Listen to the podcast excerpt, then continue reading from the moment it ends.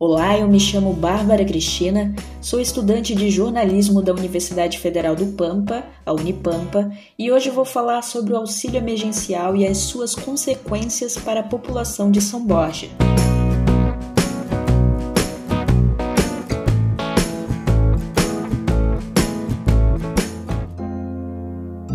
Em razão da pandemia do Covid-19, o governo disponibilizou o auxílio emergencial para uma parcela da população o governo brasileiro começou a cadastrar nesta terça-feira, 7 de abril, os brasileiros de baixa renda que terão direito ao auxílio emergencial pago em três parcelas de 600 reais durante a pandemia de coronavírus. O auxílio era de 600 reais, mas mães que eram a única provedora de renda da família poderiam receber o valor duplicado. Na cidade de São Borja, aproximadamente 17 mil pessoas receberam auxílio no mês de agosto. Conversei com o vendedor autônomo Luiz Henrique Alderete para saber quando ele começou a receber e como esse valor o ajudou a se manter.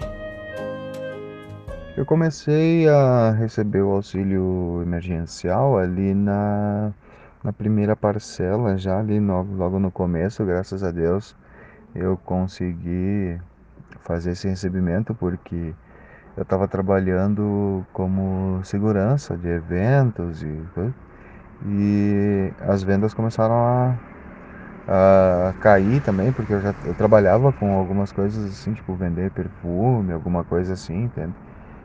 Mas basicamente isso. Comecei a receber o auxílio lá em, em abril, já no, na primeira, logo quando lançaram ali.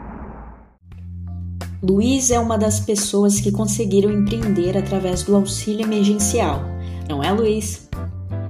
No ano de 2018, eu já fazia lanche, eu trabalhava com vendas. Sempre gostei de estar vendendo e coisa para poder ter uma renda extra e tal. E quando eu recebia, até quando eu recebi a primeira parcela do auxílio, eu me lembrei na hora, assim, ah, sempre fiz lanche e tal, de repente eu acho que eu vou voltar a fazer. E aí eu peguei a primeira parcela do auxílio e paguei algumas contas que estavam atrasadas já. E sobrou um troco e sobrou um, um pouco da grana. E aí eu resolvi comprar né, matéria-prima para fazer os lanches para começar a vender. Mas o que acontece quando você não precisa mais receber o auxílio emergencial? A professora Thaís Costa Moura, em meio à pandemia, conseguiu um emprego. Thaís, quando você começou a trabalhar de carteira assinada, você parou de receber o auxílio?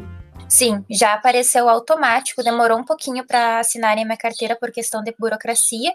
E aí eu recebi a, a, segunda parcela em 26 de agosto, dia 28 eu fui contratada.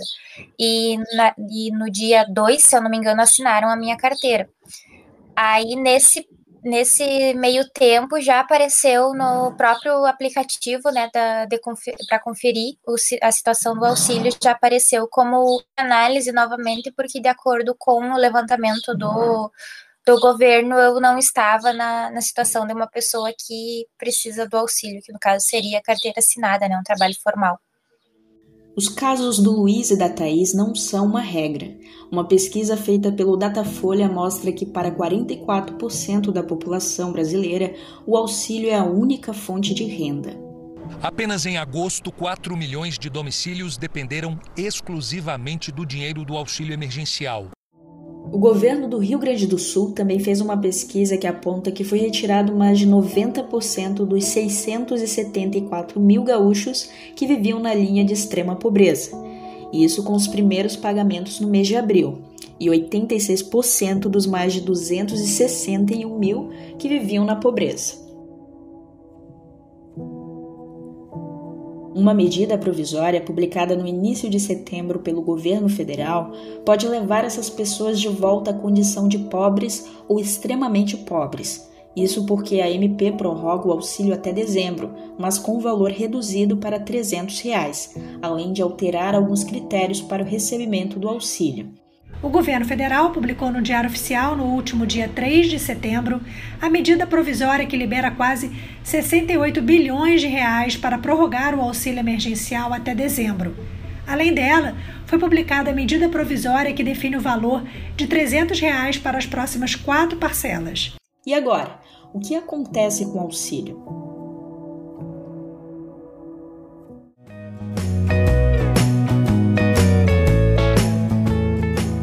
Entender mais sobre o auxílio emergencial? Conhecer outras histórias da população e sua relação com o auxílio?